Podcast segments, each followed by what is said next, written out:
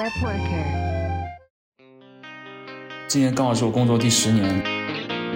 我工作了十八年整啊，最好闻的其实是你代码本身。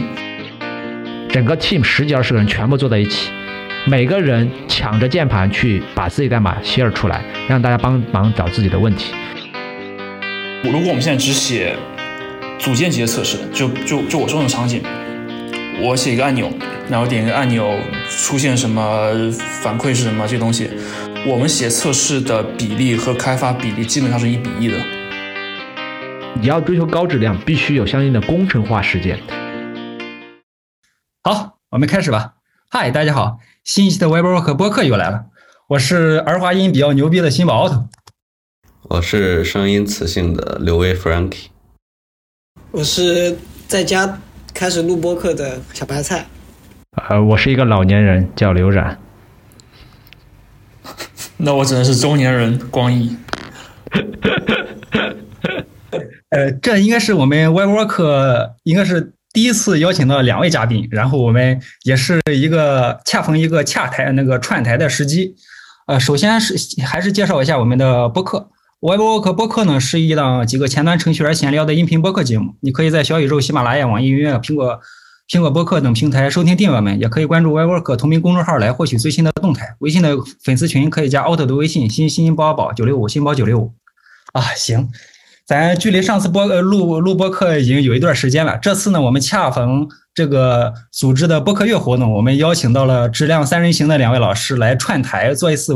呃做一次串台，我们沟通，因为我们两个岗位都是前端和测试嘛，然后邀请大家一块坐在一起，然后讨论一些大家感兴趣的话题，也也正是一个机会，我和呃两位嘉宾做一个交流，因为最近中我也感觉好累啊，就是遇到一些项目交互的问题，也想做一个讨教和交流。嗯，那那还是先邀请光毅老师先介绍一下自己吧。最近在忙什么？擅长哪一块儿？然后目前在做哪些事情？哦哦，OK，呃，我今年刚好是我工作第十年。那之前其实大部分时间都在互联网公司，呃，之前加入过呃爱奇艺、百度、知乎。那从一九年开始加入 Thoughtworks，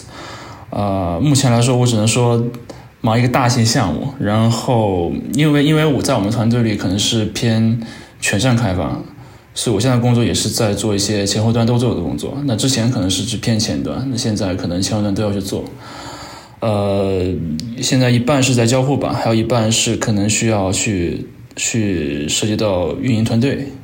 对，主要在做这这两方面的工作。好，听到两个关键词：研发和在工作时间比较比较比较全面，然后再做一些交付。行，刘老师，刘冉。啊，对，作为一个老年人来讲，我毕竟必须是工作年限很久，我工作了十八年整啊多几个月，呃，然后我前面七到八年是做开发的，来我但是我是做嵌入式开发的，就是说和前端没什么关系，然后后面就是机缘巧合就开始做测试，不管是自动测试还是测试管理，还是测试流程，还是测试分析、测试酒，whatever，只要是和测试质量相关的工作，我基本都在做。然后我最近最主要的核心还是呃是在做一个大型项目，也是很大型的，大到什么程度？几百人的那种团队开发一个完整的呃 APP，就是一个一个很大型的 APP。那呃我也在里面呃从事这个不管是测试分析、测试管理，还有就自动化测试框架的搭建，包括这种培训都在做，就是从整体上去保证一个这个系统的交付的质量，以及所有的这种测试相关的一些工作都在做，包括管理。嗯，呃，也也是一位非常资深的呃研发、测试，然后质量管控，然后超大型项目。那还有我们也有一些呃，因为呃因为经历的时间多，呃我们也能想象到会经历了很多挫折，是的，很多磕磕碰碰的小点。是的，很多，非常多。对，哎，刘威夫人、小小白菜，你们你们觉得大项目或者说庞大，你经历的庞大项目有多大？是什么情况？我到目前为止还没有做过什么大的项目，都是一些小小打小闹吧。俺也一样。其实所谓大项目就是人多，然后开发的那个那个代码量大，其实也就是这么多。那如果真的说到大项目哈，其实我在我是我就是我在做 QV 之前，我做开发的时候，开发那个项目才是真正的大，就比当前的项目还要大。只不过说那是嵌入式的，所以说，当你定义大型项目的时候，你一定要从你的代码的数量以及人员规模来定义，包括你的技术复杂度，其实都不算大项目。就是说，有些可能技术非常复杂，但是它其实需要的人很少。是，尤其是呃，我们之前有一些呃 to B 或 to G 的经验，那可能遇到的这个项目是一小部分，呃，不都都涉及不到完整的生命周期，你可能只是。这个漫漫的历史长河中的一小一个小小小小切片，然后你负责了这一小块事情，那你有进场有退场这个一个环节。哦，那我们那我们可以先先从呃咱遇到的刚才也聊到，就是我们遇到的项目实际的情况可以可以来抛出来问题。那我现在其实我就有强大强烈的这个倾诉欲望。我现在在跟一个项目，然后它是一个庞呃庞大项目中的一一个小切片。那我们进场，然后忙一段时间，然后出来。然后其他的其他的组或其他的公司会继续呃完成一个一个其他的需求。那我现在遇到的问题就是哇，好累啊！然后大家都匆匆忙进去，匆匆忙出来。呃，刘威、呃小白菜，你俩遇到过类似的情况吗？那倒没有。如果我到现在为止，应该是就是如果要做一个项目的话，我是全程跟的。就是半路接手的倒是也有，但是都都不是很长。就是开始，呃，帮帮忙啊这种的。嗯，我也有说这种半路进场、半路退场的。我我这种接手的还挺多的，但是我大部分情况下会就是退场会比较多，然后接手的时候只会感觉之前留的文档都是什么，你要花很大的精力先去看一遍代码，然后又找不到文档这种的就很难受。对，那先。现在呃，应该隐隐约约我们就假想了一个场景。那我作为一个一个小萌新，我加入这公司或加入这个项目组了，那我去，哎，别人已经那个有有有一些成果了，那你呃侧重一个点再去开发或者接手它的开发，那我们就有很多吐槽的点了。那程序员最讨厌别人不写注释了，那又又自己呢又非常讨厌写注释，这就这就没得聊了。哎，呃，两位两位老师，你们你们之前经历过类似的项目吗？或者说你们从从这个自身的角，从测试角度来看，之前遇到这种情况是怎么来做处理的？或者说怎么保证接手的人不骂我们？呃，那我先来。OK，不骂你们。说实话，我就是最好的，其实不是说我们把我们的东西整理成文档，因为我的经验是。你把你的逻辑整理成文档也是需要成本的，就是首先，首先你要把这东西写出来，写出来你还要让写的让别人看懂，那你还写的其实是一个文字性的东西，你写的是一个语言，那其实你们自己想想，我会觉得你把你用文字语言把这东西整理出来写出来，会比写代码会更更难，而且大部分时候，我我我我个人经验是，你写一个好的文档，你的成本。不会比你写一个好的代码会低很多。就比如说你写代码三天，那我觉得你写一个好的文档可能也需要需要一天的时间去把这个文档写出来、整理出来。所以说我其实更倾向于说，你最好的最好文档其实是你代码本身。就是如果你能把代码的变量名取得很好，你把代码设计的很好，那别人一看你的东西知道是什么意思、怎么改，其实这样是最好的，而不是说我。我事后再再写一份文档出来给大家去看，那这中间这中间可能就会出现我的，呃，比如说我没跟上啊，就比如说我写的时候我发现有 bug 了，那我再去改代码，这个时候我的文档又是旧的，啊，就会有问题。所以我其实更更倾向于说解决这个问题的话，那我们首先不如直接把代码写好，代码其次，如果有些有些设计或者是逻辑我实在没法用。代码解释，再尝试用注释去解释，最后再尝试用文档去解释。嗯，是我的呃倾向吧。嗯，嗯，我觉得光毅说的是非常对的一点，就是从开发侧来讲，他们要控制质量。那其实所谓的质量分内部质量和外部质量。那其实光毅说的就是内部质量，就是一个项目它要能持续长时间的开发，并且呢，更容易的进行维护，更容易的进行这个质量的保证。他们的代码质量必须是非常优秀的，不管是架构还是你的编码，是要可读性非常强啊。这个我就引用一下我在 SuperVerse 很多 T 二里面都听到一句话，就是说一个代码不是写来运行的，简简单的运行的，而是写来。需要大家都能读得懂的，就是什么意思呢？就是说，你这代码写出来不是给你自己一个人读得懂，要有大家都读得懂。只有这种代码才能可维续、可维护性很高。就像刚才说的一些点，就是怎么让一个代码的可读性更高。那 SourceForge 里面也有很多这种大量的这种 code review，就会指出来，比如说你这个人的代码写的不行，或者可易读性差，或者怎么怎么样啊。包括你要去做 refactor，这这些实践，其实在 SourceForge 里面都有非常多的这个这个运用。包括刚刚才关毅说的，那这是从。代码质量本身来讲，那从测试角度讲，因为我是专业的做测试和质量的，所以说从测试角度讲，其实还有另外一个角度。那另外角度就是说，其实你真的要去把代码全部读懂，把这个项目全部读懂了才进行维护，这个是非常困难的，非常困难。特别是这种快进快出的，像那新宝说的那个快进快出的这种，就更难。所以这种项目，其实你要保证，我怎么能保证我开发呃进行新的功能添加还是修改，能保证它质量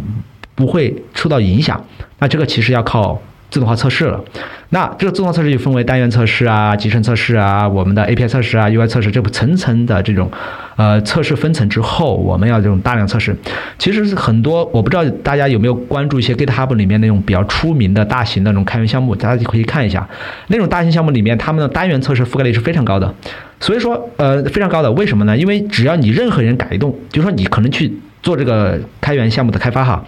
你可能去改动一个函数，或者说你要加一个新的功能，那其实你只要动到已有的功能，你就 broken 的话，那测试就挂了，你就没办法把你代码填上去。所以从测试角度来讲，它其实只要你的覆盖率足够高，你没有不，就说你不需要花大量的时间去读懂所有的功能，你只要关注你的小块，你只要把你的东西写的完了，那其实所有的这种什么集成影响啊，所有的对其他功能的模块的影响啊，其他的自动化测试都能保证。啊，至至少我看到的绝大部分情况是能保证的。所以说，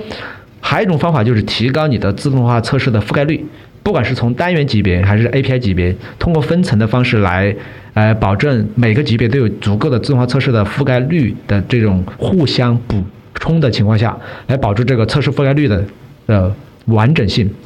还有一还有一个还有一种方法是什么？还有方法是活文档。所以说，普通传统的文档，我相信写出来是非常痛苦的。但是大家可能知道，任何一个软件系统，它必定是有它的验收条件的，就是它的所谓的 AC Acceptance Criteria。一旦它有验收条件，其实是所有的验收条件，最后都是有测验收测试用例的。可能从开发角度讲，你没有所谓的这个注释，啊，就是就刚才关于说的，我们不需要去开发去写。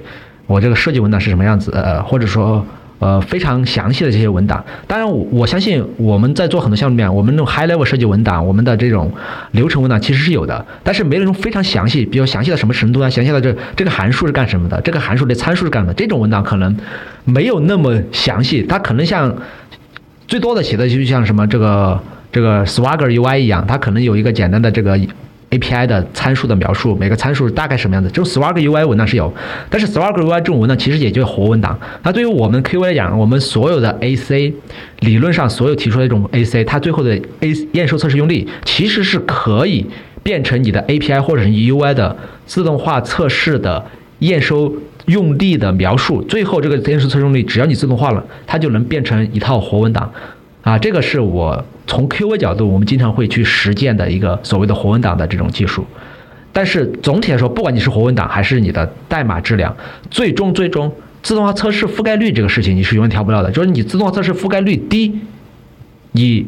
只能去读代码。但是你如果自动化测试覆盖率高，其实理论上来说，你不用读那么代码，你一样可以专注在你的那个功能模块里面去尽可能的熟悉你那部分就可以了，不用去了解整体的。但是如果你没有足够的自动化测试，你如果不了解整体的，你很有可能把原有的功能改挂掉，就是不是你动的那颗代码，而其他代码你一样有可能改挂掉。那这是我个人的一些观点。刚才我们也提到了很多一些技术的可行性。然后，比如说我们刚才提到一个关键词是 code review，然后我们去能够保证团队内或者说去看其他人的代码，能够做一些就是在 review 的过程中发现问题，或者说吸收对方的这个观点。哎，这块小白菜刘威，你们之前有在做吗？目前是效果怎么样？嗯，这个我们现在是有这个流程的，但是，嗯，怎么说呢？就是一个比较现实的问题，就是嗯，赶赶工期，这种情况下，code review 可能就是走，只是走个流程了。嗯，一般情况下都是代码都不看就批进去了，这是我现在的经历。那我这边其实比你稍微好一点，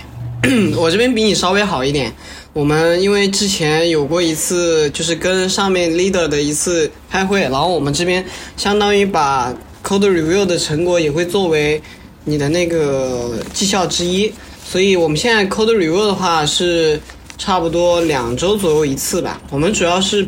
就是我们会有一份标准的文档，就是首先我们会拆分一个呃可以作为一个独立的模块来。然后把这一整个模块你提交的历史代码，然后你实现的功能，然后你的实现思路，核心代码那一段的各种相关复杂度啊，然后这些呃变量命名啊，像我们前端嘛，还有什么样式写法各种这一块，然后然后我们就大家把这一部分提出来，然后再提出自己的问题，哪一部分我可能在写的时候可能考虑到了一些更好的点，实际上并没有做到，然后。然后来问大家，就是说我们是相当于是带着问题来提出 code review 的，而不是相当于把代码是给大家来找茬找茬的那种。然后，嗯，然后就是带问题，然后来给让大家来给点呃解决方案。同时，还是一部分是，因为我们是有好几个 team 的话，所以呃有如果同时有一个组他做了某一个功能。有类似的功能的那种成果，那其他的组做的时候，他也会知道，就是其他的组他也做过类似的功能，我可以直接参考过来，相当于不同团队之间可以进行一个有效的沟通，啊，差不多是这样。哎，你们听起来你们把 review 这个呃周期和也和绩效或者说 KPI 挂钩了是吗？对，嗯，哎，两两位两位也是资比较资深的研发了，这块你们之前是怎么来做的？针对我们现在不做 review 或偶尔做 review，就是应付了事儿，或者说有周期性，然后列列入 KPI 这种情况，啊你们是怎么看？首先，我很好奇怎么把这种列入 KPI，是说，啊，他他这个月必须要提几次这种 code 这种 code review 的呃怎么说呃单子吗？或者是邮件什么之类的吗？还是至少完成一次或两次以上的 review？嗯，是他给别人提，还是说他帮别人去 review？呃，其实我们这边是相当于是双向的嘛，就你你 review 的毕竟还是少数，你一个月其实也就两周的时间呢，只能 review 两个人，但大部分人是可以参与的，所以其实是一个是参与度以及你发起的程度，因为你可能有其他的事情不一定能参与，就两个来综合来计算的。嗯，OK。呃，我之前的公司其实都都不太看重 code review，说实话，就是形式上的。就比如说，OK，那公司设一道门槛，这道门槛是说你的提的代码必须要呃 code review，OK，那那那怎么 review 呢？它并没有说你你形式怎么样，所以我比如说我提了代码之后，我需要找你 review，那你 review 的就是说你给我一个批准通过。然后，然后过了之后，然后类似于它后台有个标记，然后就能把这个代码提了。其实之前是形式上的，然后我们现在项目上的一种 code review 形式是，我们每天会过昨天整个团队内提的代码，一个一个过，就大家坐在一起开会。比如说每天早上站会之后，我们直接就做 code review。然后大家大家坐在一个会议室里，然后每个人把自己昨天那些代码都都那个展示出来，然后一行一行去一行一行去过去解释，去先说这个代码的背景是什么，然后然后去解释为什么要这么做，然后解释完之后，如果谁比如当下有其他人有任何问题，然后把它提出来，然后拿出来讨论，然后这是现在我们 code review 这种形式，呃。但有一个问题，我是觉得说，呃，这个东西很明显成本很高，就可能我们会花半个小时、一个小时去去看这个代码，去讨论里面一些问题。那这个东西，呃，放在你你，我觉得放在当前的上，你交付项目的上下文，你是不是能够接受的？这这，我觉得要依据项目而定。嗯，就是说，code review 有一个成本，对，这成本需要是去考量的。呃，我工作时间长嘛，所以说我经历过很多种情况，有 code review 的，也没有 code review 的，有各种形式 code review 的。那没有 code review 的，刚才辛宝有问了，就是没有 code review 怎么办？那我觉得没有 code review 的这件事情，就看你怎么看。就是你觉得两点，第一点，你觉得这个人的质量，代码质量怎么样？第二点是你这个代码本身需不需要进行 share，就是告诉更多的人。突然几天你辞职了，或者你走了，或者是你怎么样了，那大家都知道这代码是怎么回事。那如果你要有这两种关注点，那你就需要 code review。如果你两种关注点没有，就是我觉得我质量很好，我不需要有人帮忙，我也不需要传递我的这个代码的知识，那我觉得没必要 code review。但是现实情况是，项目越大就越难控制这两点，因为每个人参差不齐的能力。以及随时有人请假，那很可能导致工作的这个这个这个周期。那我经历过两种典型的客户员，你们其实已经说到了。第一种就是所谓的我 pair to pair，peer to peer，就是人对人，就是我。这个人提一个亲戚，某一个人 review 我，这个其实就是很多大公司，包括这种跨国的公司，因为可能我在中国写个代码，你那边美国还是晚上，我只能提这种 peer 的这种 pull request，然后你第二天上班的时候你帮我看一下啊，通不通过，后面我们再说。像 Google 的 Android 就这样的。那 Google 安卓的就这样做的，然后我上一个项目基本上从 Google 学过来，基本上都是这种做法。但是这种有个问题就是，他 review 的人一定是比你更 senior 了，他他必须能判断出你的代码的这个这个这个成本啊这个问题。那这个就最大的问题就是 review 的这个人很难找。如果真的要去做到真正 review 啊，就非常难找，有可能那个人就成为了这个代码的瓶颈。所以说，在 SourceWorks 我基本上很少看到这种 review。SourceWorks 的做法就像刚才光才说的，更多的啥，我今天像基本都这样的，就是每天拿个半小时或者一个小时，整个 team 十几二十个人全部坐在一起，每个人抢着键盘去把自己代码 share 出来，让大家帮忙找自己的问题。因为在 SourceWorks 里面，如果你代码写的不够好，你可能今天过了，明天过了，到后面某一天某个人维护的时候，发现你代码写的很烂，其实有可能，有可能会在背后骂你，那可能。就会觉得这个人代码写的不怎么样，那大家可能就就会产生一种怎么讲，就是不希望让别人觉得自己写的不好，这种这种心态就会尽量的去把代码做得更好。至少我看到的很多人是这种心态。那可能就像说我说的，我我看到的也是 source 一部分。那但是我至少我经历过的基本上都是这种，就是大家坐在一起，以 share 我的知识，以。让别人帮我找到我的问题，然后帮助我能更好的改进，让我自己代码写的更好的态度。很多时候在 code review，大家都是抢着键盘，因为我们是一个屏幕，在一个大屏幕，不是在自己电脑上，是大屏幕。你订一个会议室，你的电脑能抢着接入这个会议室，然后你的代码就能投到这个大屏上，就能让大家帮你去找你的问题，帮助你去改进。所以说，如果你抱着一个炫耀知识。提升自我改进，提升我自我代码质量的态度，其实我觉得是没有问题，而且是非常好的。但这个东西它依赖于团队，就刚才说，一个是成本，一个是团队的这个氛围。如果没有的话，那可能只能回到传统的 code review 那种阶段。是，呃，目前我现在经历的也是，我们使用集成的工具，那我们鼓励去提 PR，然后锁对应的分支。那这样的话，你呃至少你提的 PR 有有。几个核心的人会要求进一个 review 一个评审的过程，那允许了我们就把它丢进去。之前也是尝试下班前或就是嗯早会后我们来去看这个代码。当然了，也是不同的项目和不同的怎么说紧张程度也是解决的方式也不同。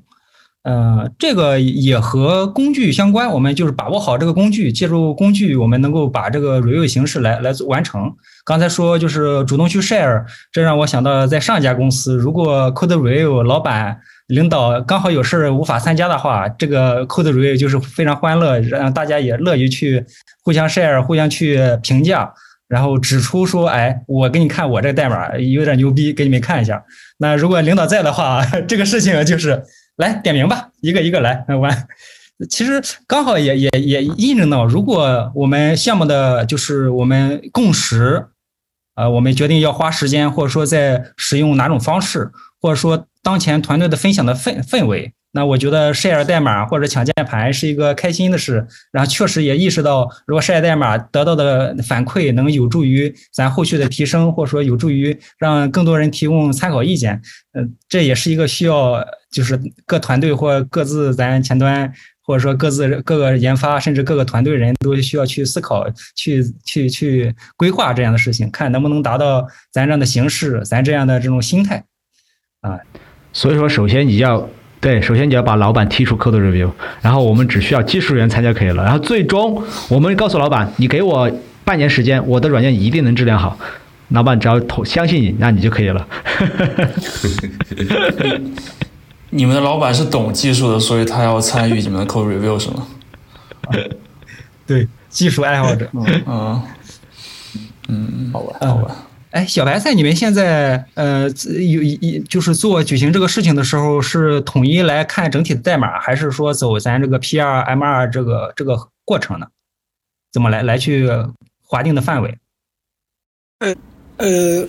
我们这边 PR 的话，就是我们这边 code review 跟可能跟你们那边不太一样。就是我们平时的代码的话，首先是会走一个基本上的那个 PR 流程，但我们不会看的特别细。就是它也能算一个简单的 code review 流程，但我们最核心的还是我前面说的那一段，我们会单独拿一个模块出来讲，然后比较独立的一个模块，这样的话大家就能直接看到一个完整的功能它怎么去设计的。最终怎么实现的？然后实践的效果怎么样？是这样子。你等会儿，你这个一个模块没有开发完就提 PR 了吗？呃，不是，我说的是 CR 的流程里面，我们是会单独拿一个模块，就是它可能是一个已经结束了的模块。啊，就是事后事后再拿出来去进行 code review。它也不能说是事后吧，就要看你怎么定义事后了。我们的事后就是项目上，呃，你一个完整的功能上线前，但是一个模块它包含在一个完整的功能里面，它但是它是一个独立完整的模块。哦，那你们这模块和功能之间居然还有区分？这我怎么跟你界定呢？情况也不同。嗯，咱刚才继续刚才的话题，就是我们从呃刚才呃两位也提到了，就是我们 code review 的过程啊，是一个非常其实有一个呃，就是我们互相做一个交流，那其实也对我也有一些启发。那后面的时候我们也聊到了，就是做一些单元测试也好，或自动化测试也好啊，无论它是呃呃针对哪个级别或者谁来做。呃，那也还是先问钱的。哎，刘威小呃小白菜，你们之前现在怎么去做测试？有在做在有在做测试吗？没有。可能自己心最多自己心血来潮的时候写一点那个基本的 e to e 或者单元测试这种，就是做做那个纯函数的那种测试。有这些方法是吗？对。对，你那不叫 debug 吗？嗯，是一回事儿。其实类似于跟你那个放 GitHub 上会走那个 tracker 是差不多的，就跑一个那种，你代码有没有那个报错，能不能过那个单元？对，其实咱仨谈谈下来，基本上也就是，呃，即便有，那也是我们测一些有态方法，那去考虑说业务代码，甚至说一 to E，那我们就接触的更少了。那呃，对，两位之前现在是怎么做的？有有没有在经历经历或有相关的这个呃，就是就是过来经验？嗯，OK，呃，现在我们项目上大体会分两种，一种是我们的单元测试，一种是我们的 E to E 测试。我们先说单元测试，单元测试就是我对这个。就是我我我这个开发者自己写的针对这个组件的测试，但是这个这个测试又会分两类，就第一类是最常见的，比如说我们都是前端，我们写一个按钮组件，那我们要测的是这个按钮点击之后会有哪些效果，它的颜色怎么变化，这是会测的，呃，这也是测最多的，呃，就是一些组件的功能。那第二类测试是我们曾曾经。尝尝尝试去做的，但是没有做起来的，就是针对状态测试。呃，就我们现在前端其实大部分都会用状态管理嘛。那我们我们的比如说我们同时有 React 应用，我们有 Angular 应用，然后我们的 Angular 新的用 Angular 写的其实是用 Mobex 做的状态管理，那我们只会对 Mobex 的状态去状态方法做一些测试，比如说比如说我点击这个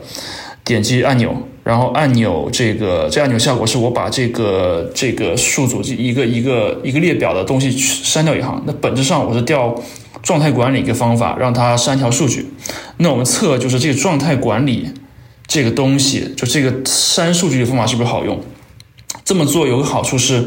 我本质上我把我的状态管理的这个这个这个东西和我的组件就和我的表现层就分离了。那那那这个这个这个状态管理其实是复用的。将来比如说我不用 Angular，我换 React，那我或或者说我这个状态管理要被应用到其他的那个组件上，那我也可以复用。这是其一。呃，其二是这个东西就就只测状态管理的话，那好处是它测起来很简单。因为你们可以想象，如果我测组件的话，我们通常方法是我要通过一些呃。select 标签，把这个 class 通过 class 名字，通过一些 tag 名字 ID，我把这组件选出来，然后模拟点击，然后再从页面上另外一个部位去找到这个对应的这个列表，看它是不是删删了一条数据。这这个过程是很复杂的，就是相对来说，我相对于我写一个只只测一个方法的这个测试来说，会复杂很多。所以其实这是我们想做的方向，但这个方向没有做下去，是因为有个前提是。我们需要去很好的把这件东西给抽象出来，所以这个东西呃呃呃没有一些，就我们想去改造，想往这方向去演进，但是一些因为成本的关系，这部分测试只写一部分，那大部分的测试我们还是集中在对于组件测试，就测它的行为本身，我点击之后出现什么效果，它的状态什么样的，是这个测这个东西，然后再说最后一部分是端到端测试，端到端测试我们现在。是用 Cypress 写，呃，这个其实后面是有个关于 Cypress 踩坑的一个环节，我觉得可以到那个环节分享。好，呃，OK，呃，我觉得关于分分享的就是他们项目的经验，我觉得是基本上包含了大部分。那从 QA 角度讲，因为我会去做测试策略，什么叫测试策略？就是我会从项目级别去定我们要做哪些测试。那一般来讲，我们有个。意外测试的一个全集哈，全集什么意思？就是有些测试可能很多项目做不了，但是我们还是会先定义出来，看它做还是不做。比如说，刚刚分两类是没问题的，一一类是所谓的这个单元测试，单元测试还有一类是一推一。那单元测试其实里面我们还要分一推一，我们也要分。所谓的单元测试，我们分什么呢？分我们基于 service 层的单元测试，就是测逻辑。还一层是测 UI component，就刚才关于说的，就是这些按钮，一个 UI 组件，它不是一个整个页面，它是某个 UI 组件。我就测测它行为是不是工作了，比如说一个按钮，比如说以前我就我自己就写过一个，比如说一个日期的这个输入框，我输出输出正确的日期。它就能正常工作。如果我说出一个不符合要求的日期，我点 continue 的时候，它日期就包括 error message。那这个 error message 是不是能正常弹出来？那就是 UI component 它要去测的。那这除了这两类以外，其实现在还有第三类是什么？叫叫 slap short test 或者叫 visual diff。什么意思呢？就是我其实不管测 service 层还是测刚才这种 UI 功能，其实我都没有办法测它的布局。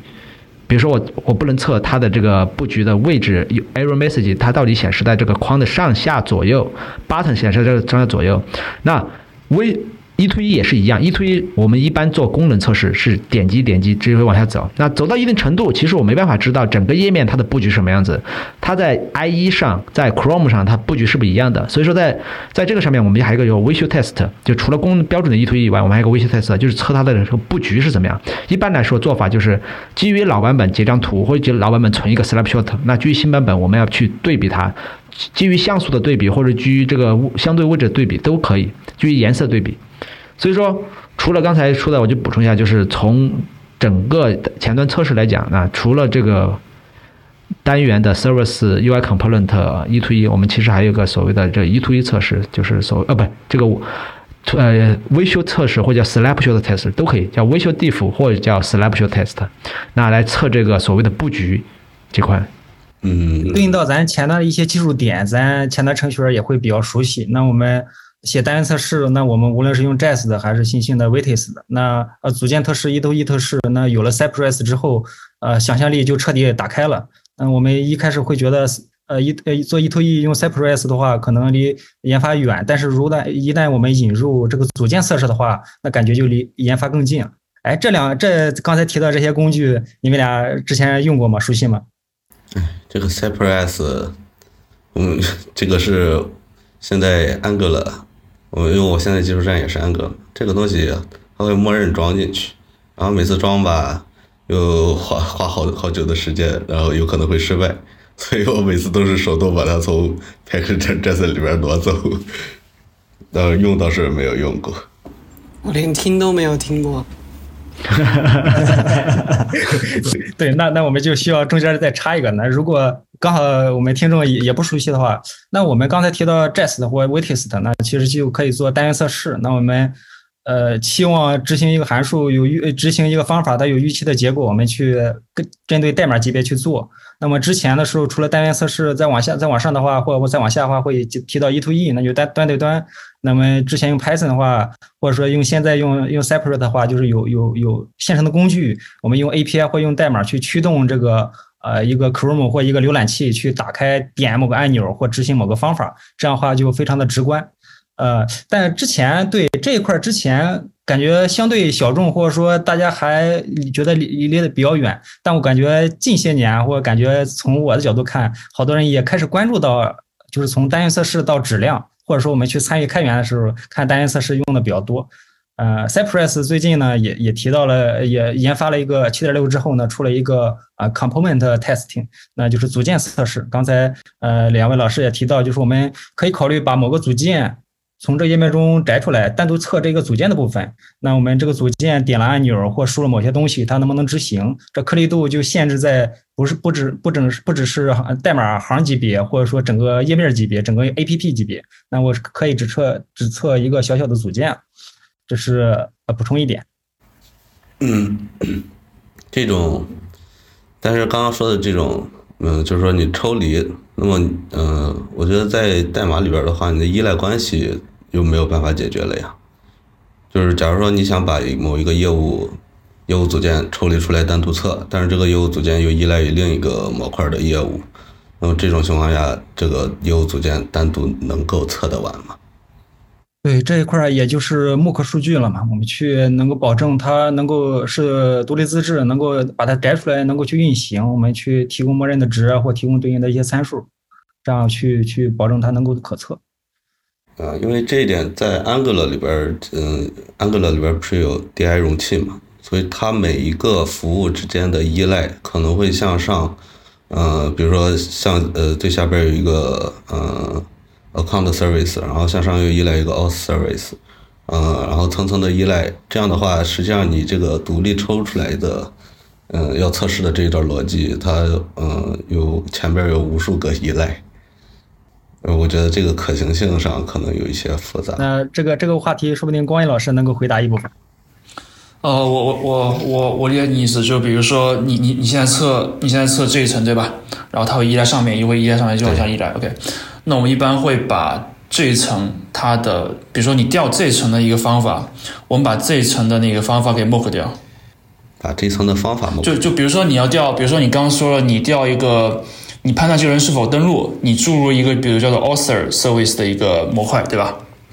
然后你对，你你会其实这个 author service 又会依赖，比如说一个 login service，又会依赖一个 permission service，它是不断往上依赖的。那在这个 author service 在在在在这个组件里面，它最终测试 author service，比如说点 login 这个方法，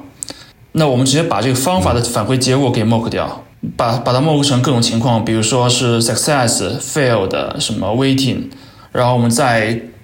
再测这个组件里的这些，根据这个返回结果去测组件里的变化是什么。啊，我的意思是这样的，但但这有个问题是这样的话，你 mock。会对会不准，就相当于我我可能往上的某个环节出了错，或者往上的呃各种叠加组合我没有考虑齐全，就会就会漏掉一些 case，但这个是这个是可以接受的，就至少在我的经验里是可以接受的，这个没有一个很好的办法去解决。呃，我我我觉得我觉得我说两点哈，第一点就是。呃，UI component 测试这个就看你的需求了，因为所谓的 UI component 测试，也不是说你所有的 component 你都要测。啊，如果你有能力是可以的，但是很重要一点就是一些关键的 component，特别一些复杂 component，因为一推测试成本非常高，而且一推测试一般来说要部署成功才能测，比如你布到测试环境，对才能测，对不对？你要打通所有所有的，那打通所有的就 dependency 就是 mock，你要玩 mock 这种，它这种环境搭建本身成本很高，所以说一般现在一推测试的覆盖率都不会特别高，而且一推测试它对于 component 的关注点也会很低。因为它测的是整个流程，所以说，其实你可以基于某些很复杂的 component，你的点是在于你要从 UI 的，就是所谓的 component，它有不同的分支上去 cover 住它的这些 UI 的这些行为，其实你是可以投入一定成本来做。所以说，做任何的测试，不管是前端后端，其实它都都是有一个，一个是分层，一个是优先级的问题，就是说。你不可能是把所有的 cover 住自动化测试，你肯定是尽可能的 cover 越来越多好。但是 cover 到什么程度呢？肯定是要排优先级，排重要程度，排复杂程度。所以说，我就是想补充一下，就是这个东西，当你说它很难的时候，或者当当你说它的成本投入很高的时候，其实你要思考的不是它整体我要投入好多好多，而是当我为了保证重要的东西要正确的时候，我其实可以局部的投入更多，但是推可能整体上其实投入并没有那么多。啊，这是第一点，我想我想强调的。那第二点呢？现在 Mock 技术是非常成熟的。呃，我我我现在不管是从 Service 端还是 UI 端，其实现在 Mock 的这种框架也非常多。那其实可能你了解一下这种 Mock 的框架或者东西，它其实成本也是相对没有那么高的。可能 Mock 最大的问题就是当你 Mock 东西改变了，那你怎么保证你的 Mock 跟着变？这是可能是现在 Mock 系统里面最大最大的问题。那据我现在了解的，Web 呃 API 级别的 Mock 已经可以记，可以实时的，别不要实时，就是很快的发现我 Mock 系统是不是改变的。那在 UI 里面，其实我现在经验也不是特别多，就是解决怎么解决这个问题，就是当我的 Mock 的 Service 或者 Mock 的第三方的 Dependency 啊这边之间的依赖，它改变了，我怎么快速的知道？可能要做相应的 Component 之间的集成测试，就是说。你 mock 了它，但是你能不能快速的把这两个 mock 互相之间的东西又集成到一个相对快速的测试里面？那就相当于 API 和 API 的这契约测试一个道道理，就是我能不能快速的去验证它的集成点是不是对的？这个可能我还没找到下好好的方法，但是我相信未来的不久一肯定会有的。我我可以再补充一点，呃，就是说一下这个，就你们刚刚就说到这个成本和和和这个风险的问题，是你们可以看刚刚那个，其实刘冉谈到了，我们有组件测试，我们有呃一 to 一端端测试，我们有集成测试，我们还有他还提到一些 snapshot 测试，snapshot 是对比这个 DOM 结构或或者对比这个视觉的这种测试，OK。你们、你们、你们可以猜一下，如果我们要把这五种测试写全，要多久？就我、我、我现在可以跟你们说一种数据是：如果我们现在只写组件级的测试，就、就、就我说那种场景，我写一个按钮，然后点一个按钮，出现什么反馈是什么这东西，我们写测试的比例和开发比例基本上是一比一的，就是写测试成本其实很大的。而且现在我们其实不是自己写端端端测试，端端端测试是交给 QA 去写。当 QA 写端端端测试的时候，他们也不会去覆盖所有的场景，他们覆盖是一些呃高风险的，比如说和权限有关的，比如说这个东西我要是不测的话，很容易那些不该看到这个问题的人就看到，不就比如说不该看到这个这个页面人就看到这个页面了，这是一个很大风险，他们也会重点去测这些风险点。和我们说的，我我我们内部叫 Happy Pass，就是一些呃最常见的一些呃场景，像那些比较边缘的场景，我们就不会去管的。那还是还是回到那个问题，就是测试也是有成本的，那我们还是要控制这个成在在风险和成本之间做一个平衡。呃，我们提到平衡，或者是或者说提到我们精力的投入，其实是各自项目或者说各自实际的，根据要根据实际情况来去做做决定。那我们做多少，能不能渐进式的做？那我们做了之后，能不能得到正向的反馈？那可能是呃，我们想提高这个怎么说自动化覆盖率这种这种这种过程中的一个一些关键节点。那得到正反馈或者得到渐进式，那我只需要丢一些精力就能把一些 happy pass 或者说我们关注的一些点，呃，可能会潜在受到影响的点，把它准备好，那我们再集成进我们的 CI/CD，那可能这个事情就会得到一个正向的循环。呃，一旦我们真的是得到一个说，哎，不小心其他人影响到了我，然后这个测试不过，我们提前预知发现了。发现这个问题，那就更更是一个重大的一个一个怎么说正向激励，那么可能就会有有这样的动力和这样的呃要求，继续去完善，继续去推动落地这样的事。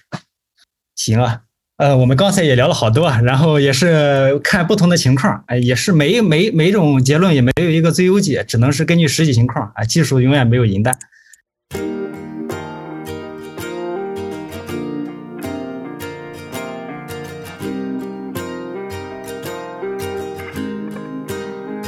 谢谢收听《质量三人行》，这是一款来自斯特沃克的播客节目。我们关注软件行业测试领域的现状和未来，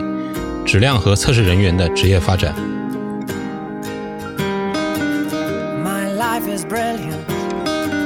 你可以在网易云音乐、喜马拉雅、蜻蜓 FM 以及泛用型播客客户端搜索“质量三人行”，订阅收听到我们的节目。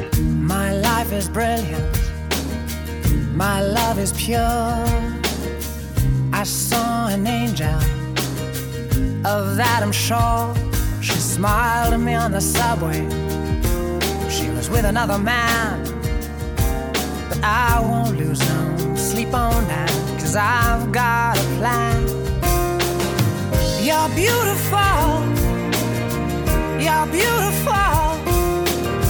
you're beautiful.